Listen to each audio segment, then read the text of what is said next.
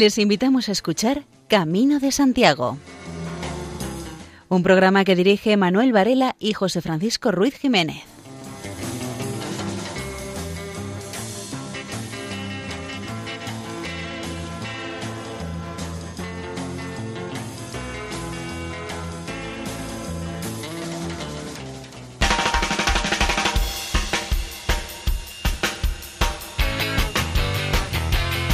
Queridos oyentes, les damos la bienvenida a una nueva edición del programa Camino de Santiago en la sintonía amiga de Radio María.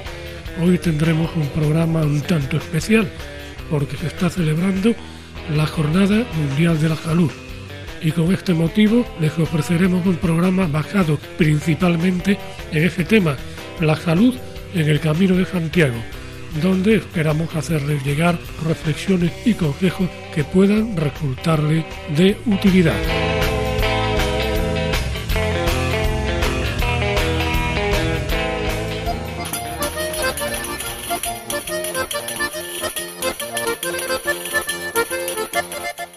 En el programa de hoy les ofreceremos noticias jacobeas, reflexiones y consejos sobre la luz y no podía faltar la música. Y sin mayor dilación, entramos en materia.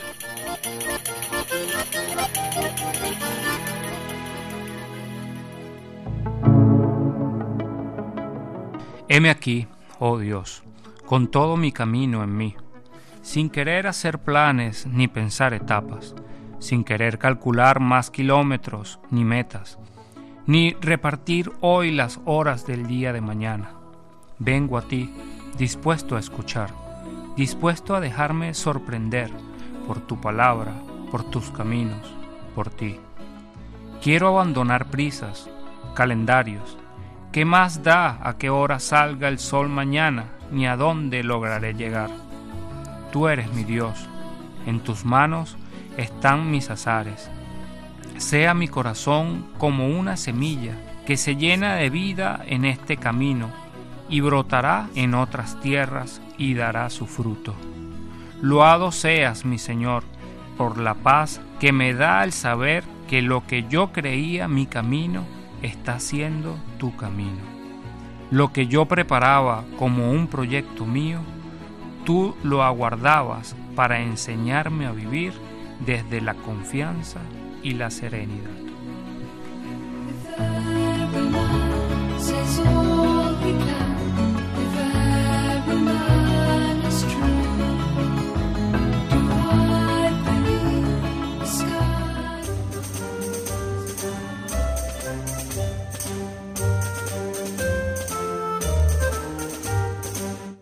Está celebrando el decimonoveno encuentro de asociaciones del Camino Jacobeo del Ebro y del Mediterráneo en Calahorra, La Rioja.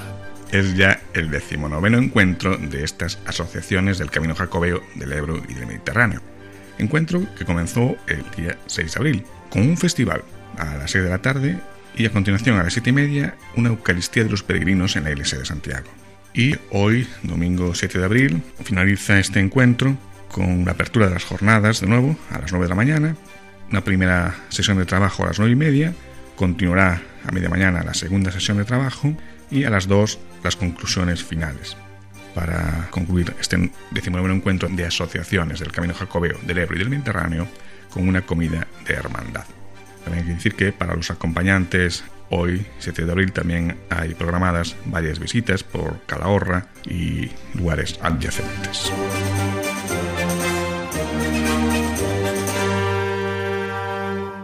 Una peregrina japonesa pide en la catedral la fe y el bautismo. Nakajima llegó a León de su Japón natal en la primavera del 2012 para emprender un camino hasta Santiago de Compostela. En su país la tradición y cultura de España es apreciada y admirada, por lo que Nakajima quiso hacer un viaje a pie por la legendaria ruta del Camino de Santiago. Pero la andanza de esta japonesa no fue únicamente la de los 322 kilómetros que recorrieron sus pies. Más calado fue el gran viaje interior que Yoko Nakajima anduvo hacia Jesucristo. San Juan Pablo II recordó en 1989 a los jóvenes del monte Dogoso que la tradición espiritual del cristianismo no subraya la importancia de nuestra búsqueda de Dios, resalta algo más importante. Es Dios quien nos busca, Él nos sale al encuentro. Yoko Nakajima no empezó el camino con ninguna inquietud religiosa, pero fue la bondad humana mediante la cual se sintió exhortada por un Dios desconocido. Yoko sintió gran impresión por la hospitalidad que se practica en el camino y concretamente trae a la memoria una experiencia. Tras un duro día de caminata, Yoko parecía un gran dolor en sus piernas. Al llegar a un albergue, la acogida de un voluntario le confortó de tal manera que se le alivió el dolor. Los pasos recorridos a partir de ese momento le produjeron una sed de conocer el sentido genuino del camino de Santiago el de aquellos cristianos que necesitados de una conversión se encaminan con sacrificio a venerar a uno de los apóstoles más cercanos a Jesús.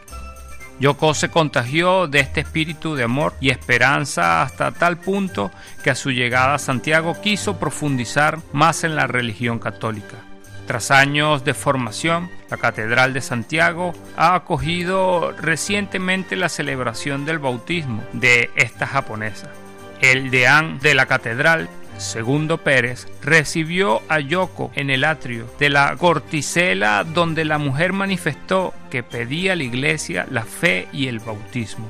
He aquí que ahora se abre para ti el camino del Evangelio y entrando en procesión hasta el interior, prosiguió la Santa Misa. En la peregrina recibió el bautismo con el nombre de Esperanza Bernardeta y los sacramentos de la Eucaristía y la confirmación. Segundo Pérez se preguntó, si tantos milagros se describen en los libros antiguos de la catedral, ¿no hay milagros ahora? Y señaló, aquí hay un milagro, este es un milagro del camino de Santiago, porque Dios nos regala a esta hermana nuestra. El deán señaló que es además un ejemplo para aquellos que hemos recibido el bautismo de niños, porque tal vez nos hemos quedado en la frialdad de la rutina y la costumbre, pero el paso dado por Yoko nos hace sentirnos de nuevo nacidos de la gracia del Padre.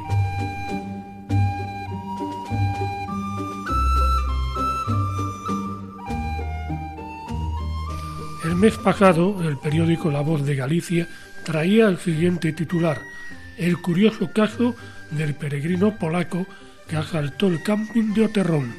Un ciudadano polaco, a introducirse en una de las edificaciones del camping de Oterrón, en Milanova de Arousa, y en una segunda vivienda de su entorno, fueron los propios responsables del establecimiento quienes sorprendieron al individuo en el interior de su propiedad, sangrando por una mano incapaz de hacerse entender pues no sabía palabra ni de castellano ni de gallego.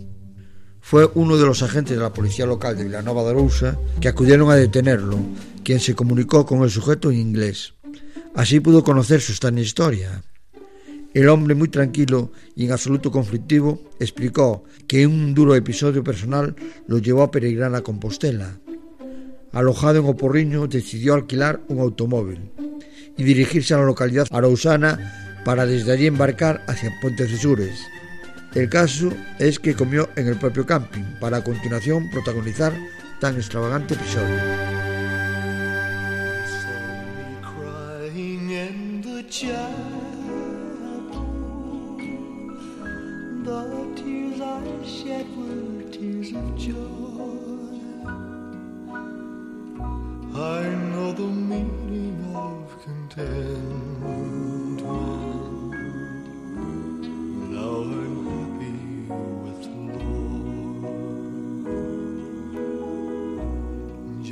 A plain and simple child where humble people go to pray. I pray the Lord that I'll grow stronger as I live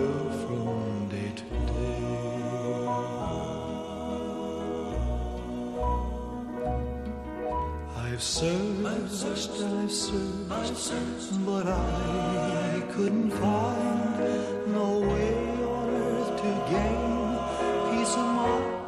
Now I'm happy in the chapel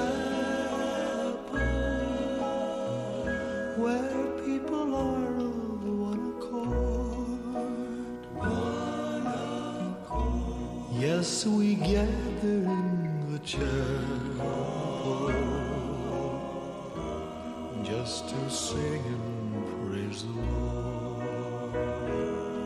Si nos quieres escribir, puedes enviarnos un correo electrónico a camino de Santiago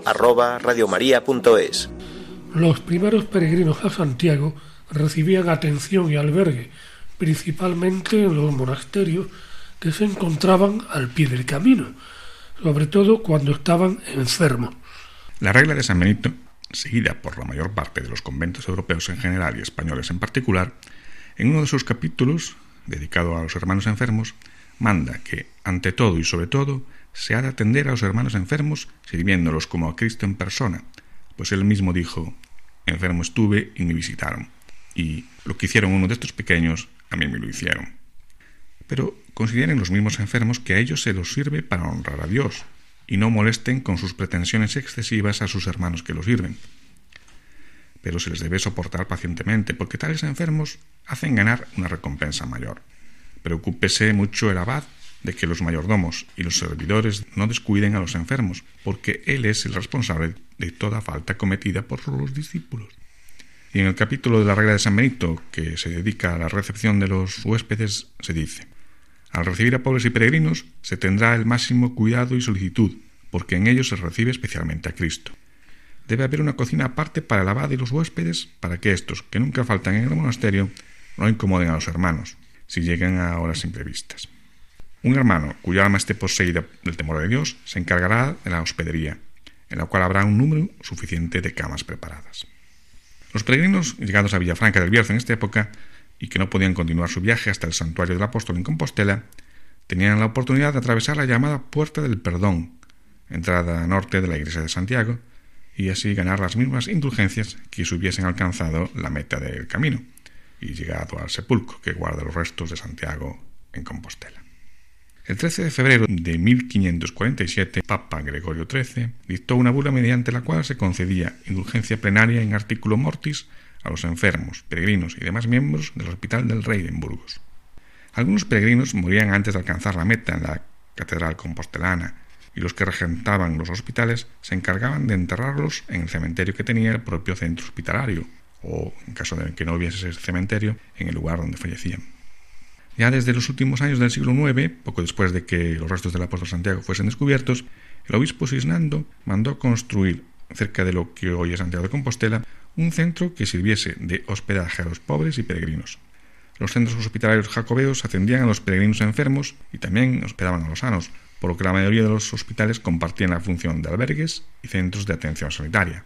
En el siglo XII, el arzobispo Gelmírez, uno de los máximos impulsores de la peregrinación a Santiago de Compostela, hizo una importante donación al Hospital de Peregrinos e Inválidos, casa que él mismo, antes de su consagración como obispo, había adquirido dándole mayores dimensiones.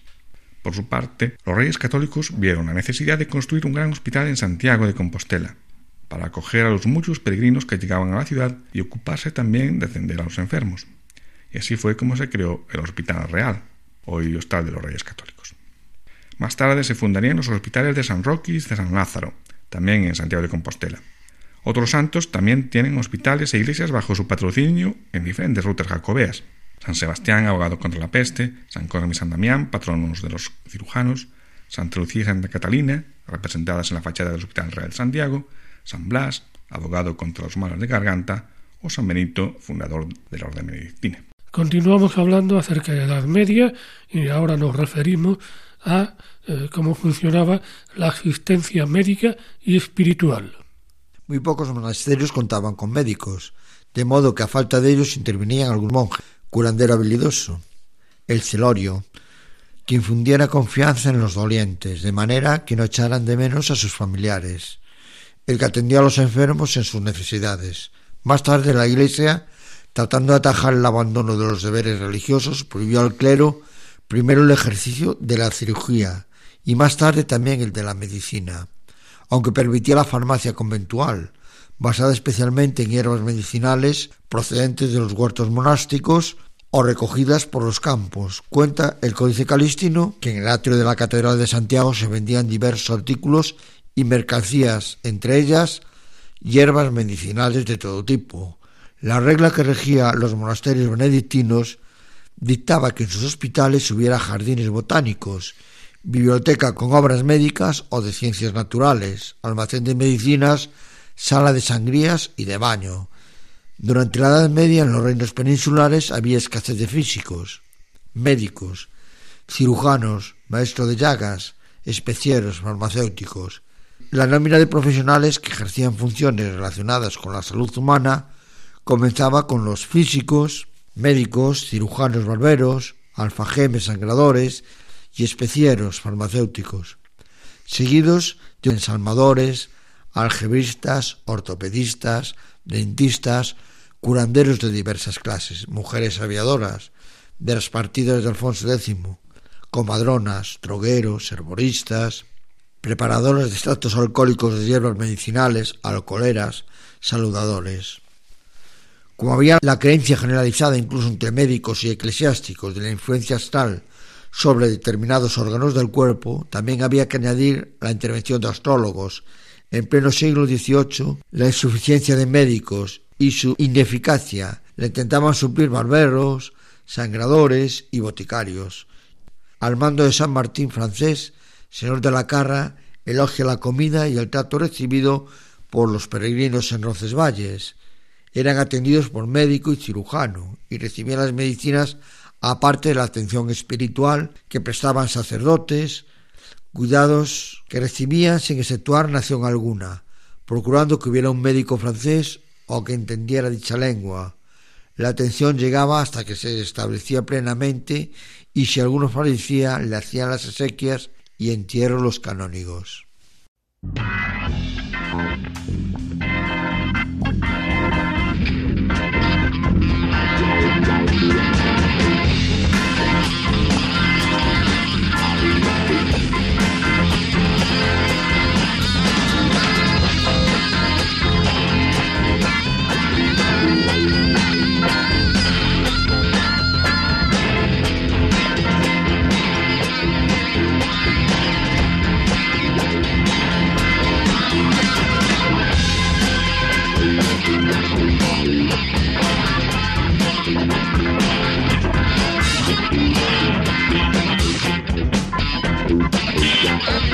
Thank.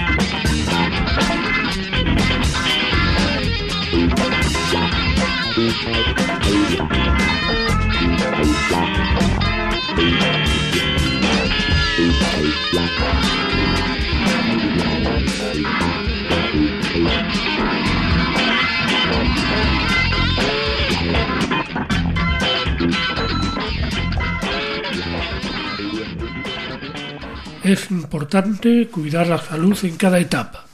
Hidrátate.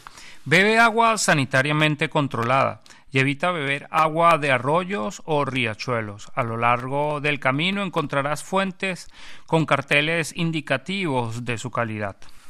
Bebe sin esperar a tener sed.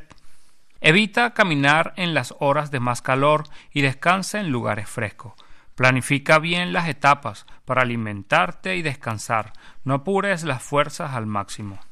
Usa protector solar y mantén la piel hidratada. Así evitarás las quemaduras solares. También es conveniente vestir ropas ligeras de colores claros. Camina con visera o gorro y gafas de sol. Cuida tu higiene personal. Sécate después del baño o ducha. Usa calzado apropiado para evitar infecciones y ropa y calzado cómodo para evitar rosaduras. Muchas etapas discurren por espacios verdes, así que atención a las picaduras. Evita caminar por zonas de vegetación alta y si lo haces, protégete piernas y brazos. Si te pica una garrapata, acude a un centro de salud para que la extraigan y limpien la zona. No te arranques la garrapata por medios tradicionales. Evita lugares donde se sabe o se sospecha que pueda haber chinches. No dejes la mochila cerca de la cama. Inspecciona el colchón, sábanas, mobiliario y aplícate repelente, sobre todo por la noche. Lava la ropa con agua caliente a unos 60-70 grados. Si te pica una chinche, lava la zona con agua y jabón. Aplica una loción calmante que se puede adquirir en la farmacia. Si el picor es difícil de soportar, acude al médico. Recuerda que hacer el camino acompañado es mejor que en solitario y que ante una emergencia hay que llamar al 112.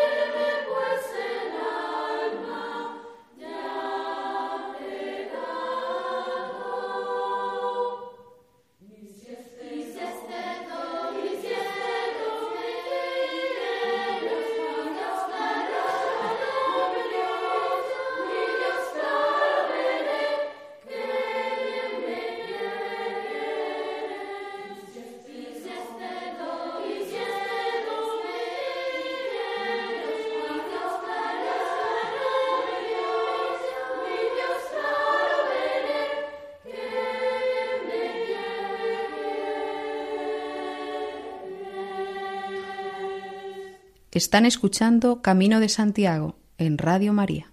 Diez consejos preventivos. Haga el camino a su ritmo, no al de otros. Evita la exposición al sol. Usa ropa adecuada, gafas de sol, sombrero y protector solar. Toma agua frecuentemente. Asegúrate de que sea potable.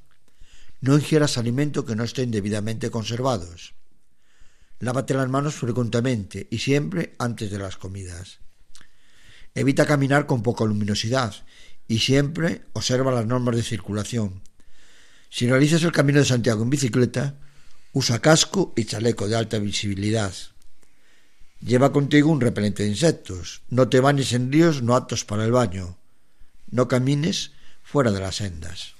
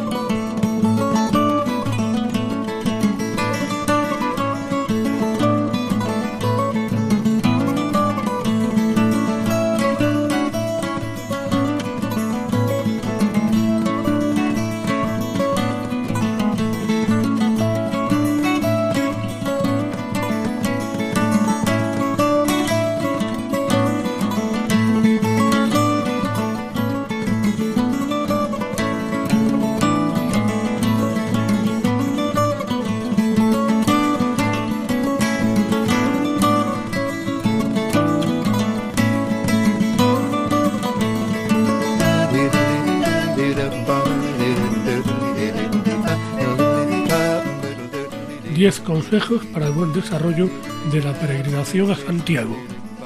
Son diez consejos que da a conocer el Colegio Oficial de Fisioterapeutas de Galicia. Y el primero dice, preparación física previa. Hacer ejercicios de tonificación y estiramientos para abordar grandes paseos. También es recomendable acudir a un fisioterapeuta para conocer la condición física del caminante, los posibles riesgos y tener una valoración articular y muscular antes de la peregrinación. El segundo consejo dice, planifica a conciencia la ruta, conocer bien el trayecto que se va a tomar y todos aquellos aspectos que guarden relación con el mismo, identificando refugios, albergues y comprobando la meteorología para adecuar la indumentaria al tiempo previsto durante la etapa. También es importante la ropa. Es clave adecuar la vestimenta a la estación del año y a la situación meteorológica. Se aconseja una ropa térmica y aislante, así como calzado de caminar o de tejido ligero e impermeable y con suela de taco de goma. En cuanto a los calcetines, altos, elásticos y transpirables. El cuarto consejo se refiere a la mochila y dice que no debe pasar de los 10 kilos. Además, este accesorio debe ser cómodo, impermeable, ligero y adaptable. En quinto lugar, señalan portar un botiquín y otros instrumentos básicos. También una linterna, un mapa, una brújula o una navaja multiusos porque son objetos prioritarios para hacer en un trayecto de gran distancia. 6. Caminar a paso cómodo, apoyando totalmente el pie en el suelo. Esta medida tiene como objetivo evitar sobrecargas o posibles molestias o lesiones. 7. Beber cada 10 o 15 minutos. 8. Descansar 10 o 15 minutos cada 2 horas. También durante el reposo es aconsejable descalzarse y poner los pies en alto. En penúltimo lugar, el consejo es el siguiente. Usar bastones de senderismo, porque dan estabilidad y capacidad para no cargar demasiado las articulaciones. Y el último consejo del Colegio Oficial de Fisioterapeutas de Galicia es que si se produce alguna lesión, aplicar frío local o tomar antiinflamatorios.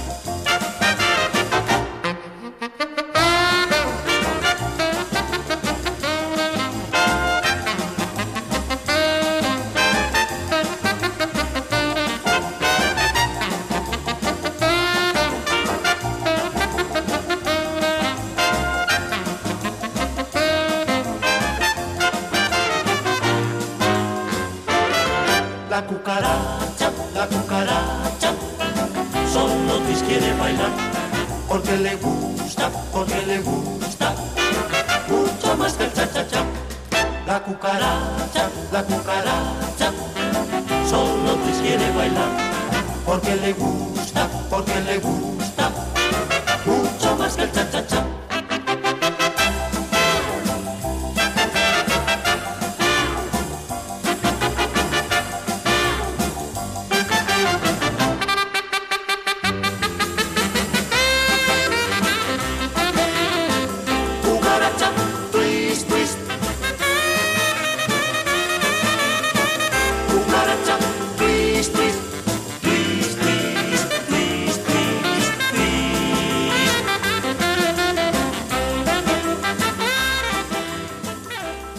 Cómo hacer el camino de Santiago con los pies saludables. Cuidar bien los pies en vísperas de partir.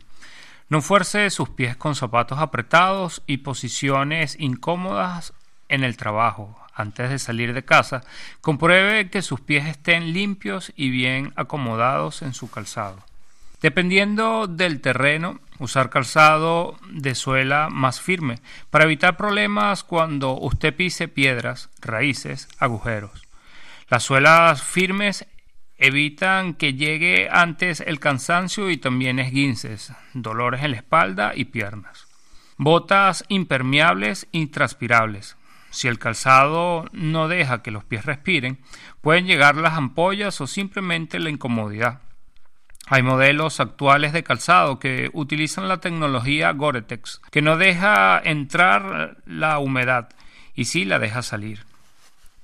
Cuidado con el tamaño del calzado, que no esté justo ni ancho de más. Cuando sea comprar su calzado para caminata, lleve en consideración las descendidas, ocasión donde los pies son forzados para el frente. Considere también que el esfuerzo, los pies, tienden a hinchar un poco, pero no por ello comprar un número mayor. Experimente el calzado y evalúe. El ideal es que sus dedos no queden pegados en el pico del calzado, evitando que usted gane de presente algunas uñas rosas, dedos doloridos y ampollas. Evite calcetines de algodón, pues se empapan fácilmente y cogen humedad. Con las medias húmedas, la piel amolece y permite que la fricción cause burbujas. Los calcetines de lana merina son confortables, absorben rápidamente el sudor y lo expelen con más facilidad que el algodón y algunos otros tejidos. Incluso en verano, estos calcetines son una buena opción. Calcetines finos que permiten la evaporación muy rápida. Evitan el contacto de la piel con medias más ásperas y facilitan la transpiración, enviando la humedad para la segunda media.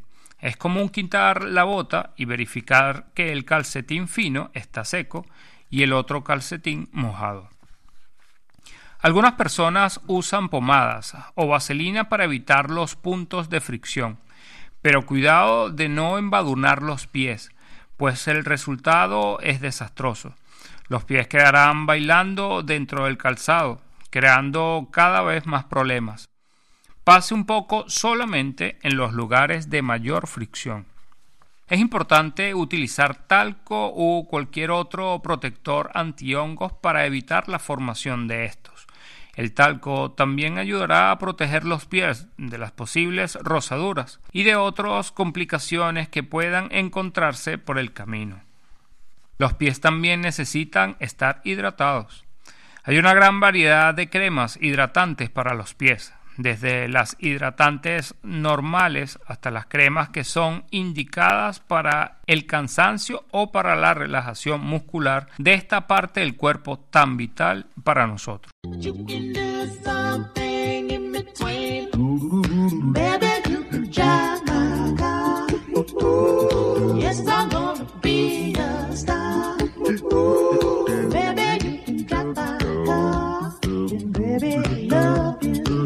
I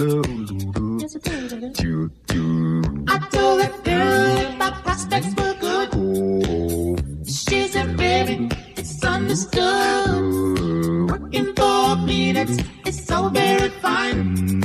I can show you a better time, baby.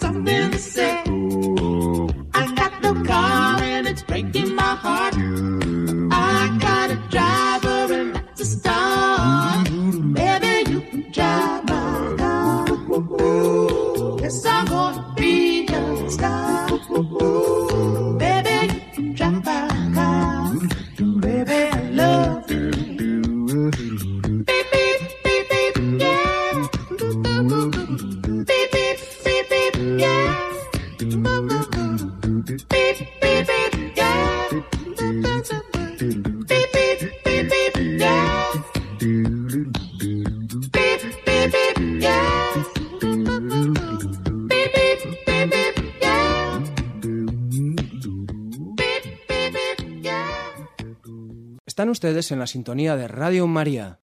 Decálogo de recomendaciones para evitar ampollas en los pies. Cumpliendo una serie de puntos y llevando unos buenos calcetines, no deberían salir ampollas. No ducharse por las mañanas, sino por la tarde al llegar al albergue. No es bueno reblandecer los pies antes de andar. Si en verano llegamos a un río, enfriar los pies y luego dar tiempo a que se sequen al sol. Hay que evitar estrenar el calzado en el camino. Aunque sean unas zapatillas de deporte muy cómodas, no es recomendable calzárselas por primera vez antes de realizar una caminata tan larga. Si lo hacemos, el nuevo calzado nos puede provocar rozaduras. Aunque estrenes unas zapatillas, si andas 5 kilómetros igual, no te pasa nada. Pero ¿y si andas 25 kilómetros muchos días seguidos? Evitar que el calzado contenga alguna protuberancia, lo que suele ocurrir cuando se desgasta el tejido interno del calzado, sobre todo en la zona del talón.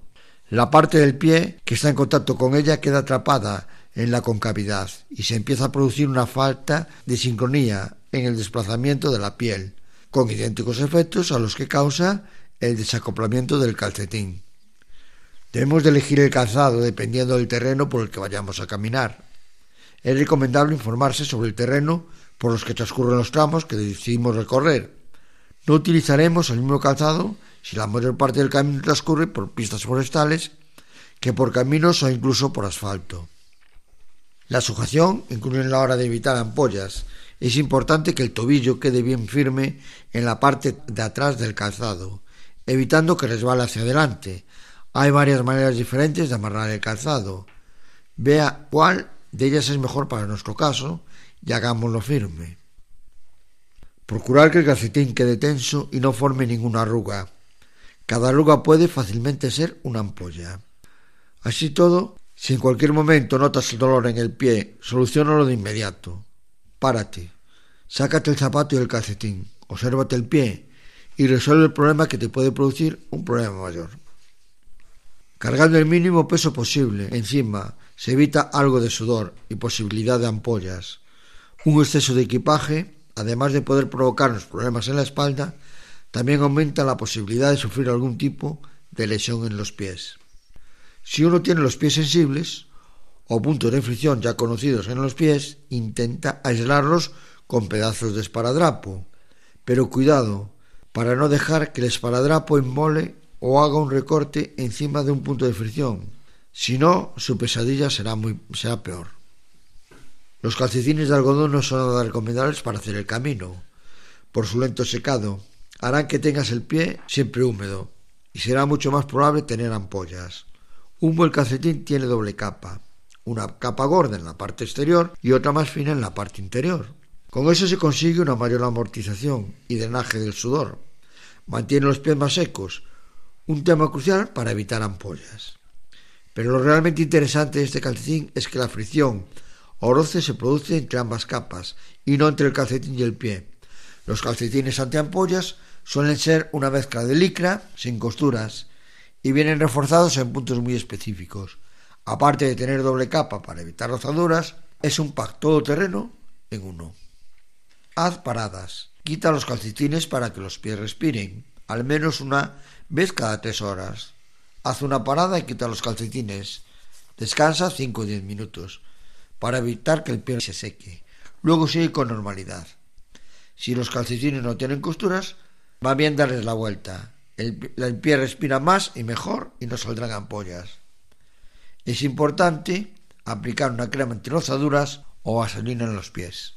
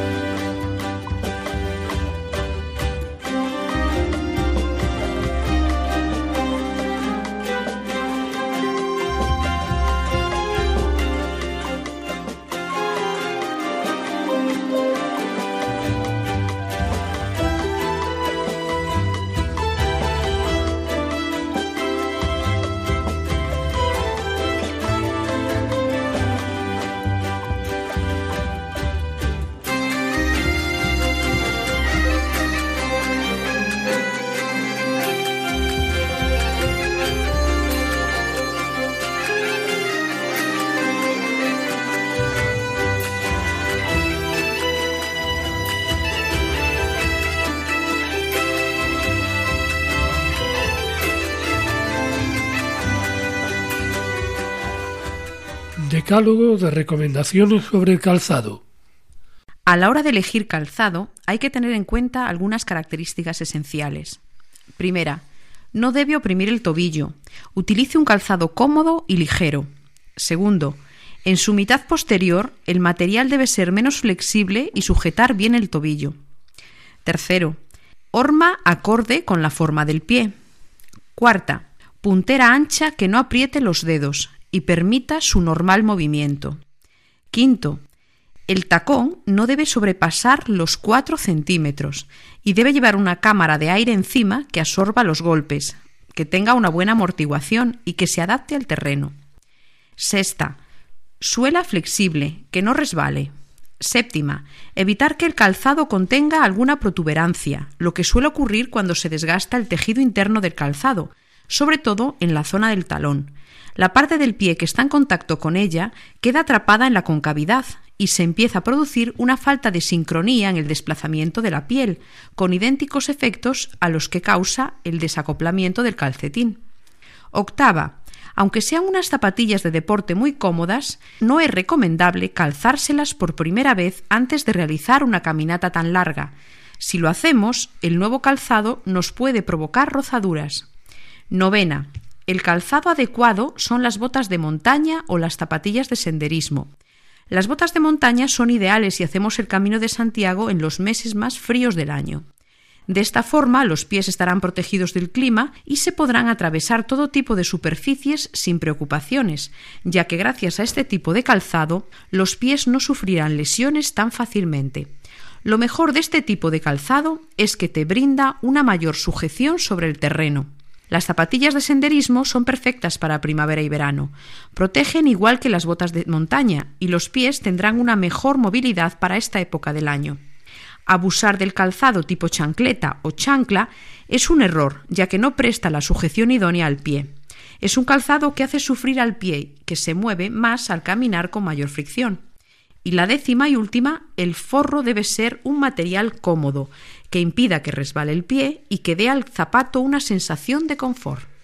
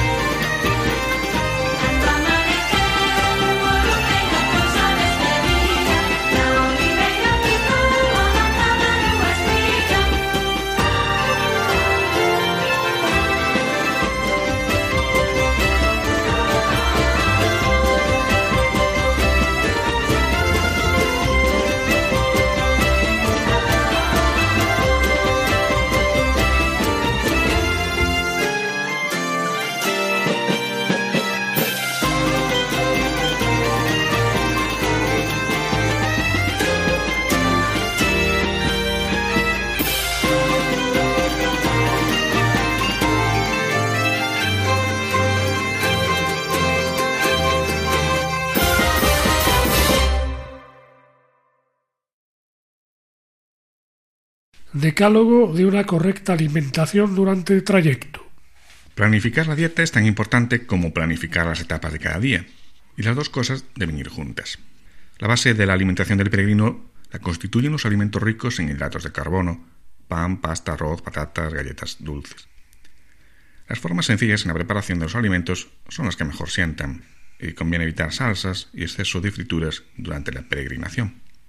No tomar grandes cantidades de alimentos de una sola vez, comidas muy condimentadas y que produzcan gases. Es importante hacer una buena distribución del consumo energético diario y repartirlo de manera conveniente a lo largo de la jornada. Es importante tener en cuenta las características del día, temperatura, humedad, el esfuerzo que se quiere realizar y el tiempo aproximado que se va a emplear en el recorrido, pues son factores que afectan las necesidades de líquidos y energía. Los alimentos que no deben faltar en la mochila son frutos y frutas secas, pasas, higos secos, nueces y barritas energéticas. Es muy útil llevar algún tubo de leche condensada y conveniente tener algún capricho que pese poco, chocolate, galletas, algún embutido. Durante los días de peregrinación se realiza un gran esfuerzo físico y se gasta mucha energía que hay que reponer. No es un buen momento para hacer dietas restrictivas para adelgazar. También hay que evitar llegar al agotamiento. Hay que dosificar las fuerzas. Se recorren muchas etapas día a día. Si uno se encuentra cansado, hacer un alto en el camino, disfrutar del paisaje y reponer energías comiendo algo y bebiendo líquido. Hablando de beber líquidos, no hay que esperar a sentir sed para beber. Beber agua antes, durante y después del recorrido. Las bebidas con hidratos de carbono y sales minerales son una opción recomendable. Planificar, como decíamos hace un momento, y con cuidado, lo que se necesita. Hay que llevar algunos alimentos y una botella de agua de reserva, pero hay cosas que se pueden comprar al final de la etapa de cada día. Por lo tanto, no cargar con lo que no sea necesario. Y finalmente, una mención al alcohol. No es un buen compañero de camino. Mejor evitarlo. Hacer el Camino de Santiago es un reto tanto físico como mental, que se debe preparar bien. No solo hay que salir con ganas y alegría, también hay que saber llegar en buen estado y con deseos de repetir. Andes lo que andes, no andes sin cuidar. Decálogo de la hidratación. Es importante estar hidratado porque una reducción de un solo 10% de agua corporal puede comprometer eh, el rendimiento físico y mental. Beba agua o un zumo antes de empezar el camino, entre 350 y 500 mililitros. Es fundamental estar bien hidratado desde el principio. Se aconseja beber como término medio medio litro de líquido cada hora. Es mejor hacerlo a intervalos regulares de 15-20 minutos cantidades entre 150 y 200 mililitros. Hay que recordar que la sensación de sed aparece de forma tardía. Si se siente sed es que ya hay pérdida de líquidos. Beber líquidos a voluntad durante el ejercicio físico suele ser inferior a la necesaria para compensar lo que se pierde. Por eso hay que educar este hábito. Es conveniente que la bebida contenga azúcares y sales minerales, pero se pueden suplir comiendo algo de lo que lleve en la mochila y bebiendo agua. Los líquidos, sea cual sea su temperatura, siempre tienen efectos positivos, aunque las bebidas frías son más apetecibles en ambiente caluroso. No hay que abusar de las bebidas con gas. Usar una botella de agua de la que no dé pereza beber a cada instante.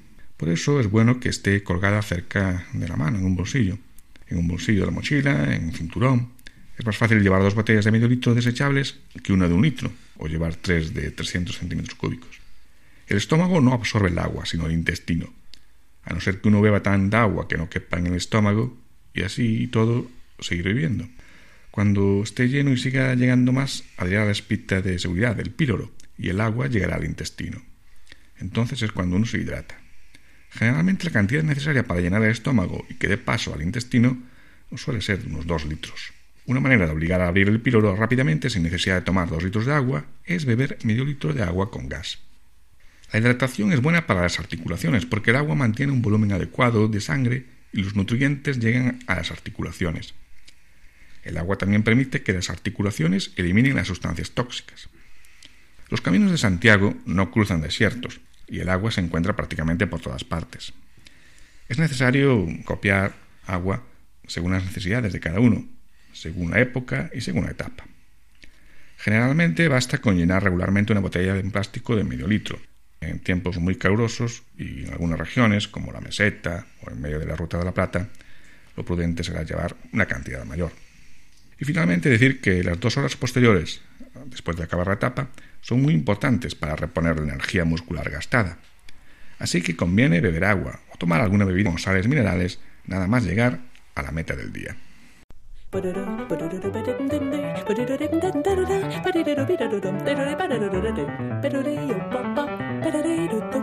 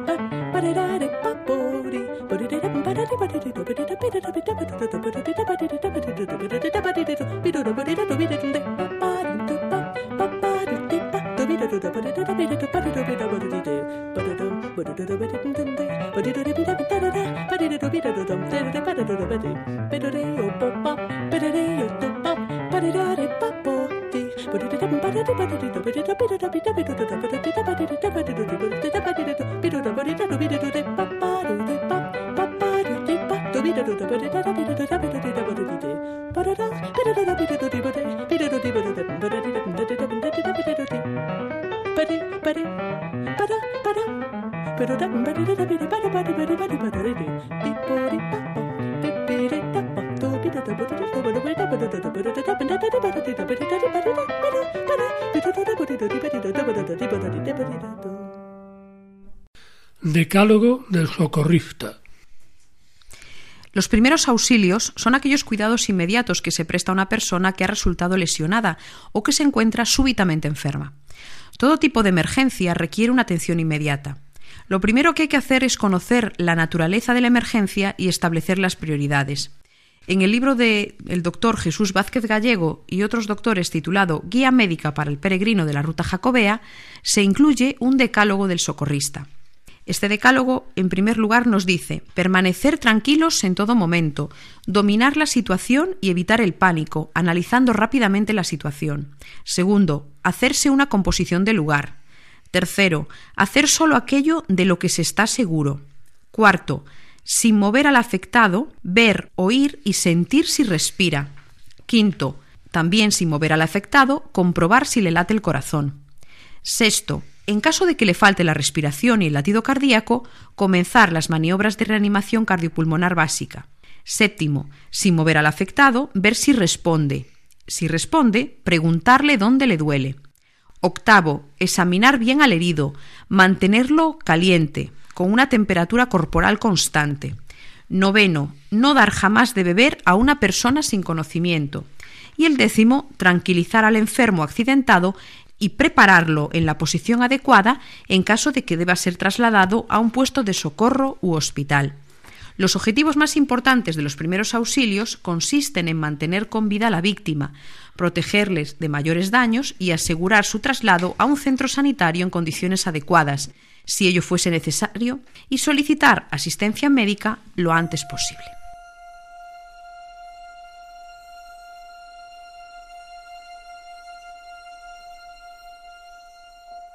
Nos despedimos de este programa y ha sido un monográfico sobre los aspectos sanitarios del Camino de Santiago. Esperemos que a muchos que vais este verano o en esta Semana Santa a hacer el camino os sirvan de base para que por lo menos sea más suave el camino, que no tengáis tropiezos. Y feliz semana para todos. Nos vemos dentro de 15 días. Espero sinceramente que al finalizar este programa monográfico acerca de la salud en el Camino de Santiago continúen ustedes tan vivos y coleando como cuando comenzábamos el programa. Para cualquier sugerencia o consulta pueden dirigirse al correo electrónico camino de Santiago Nos disponemos a realizar una nueva y dura etapa que en esta ocasión discurrirá entre las localidades de Alepo y Londonderry. Hasta dentro de dos semanas, buenas noches y feliz andadura.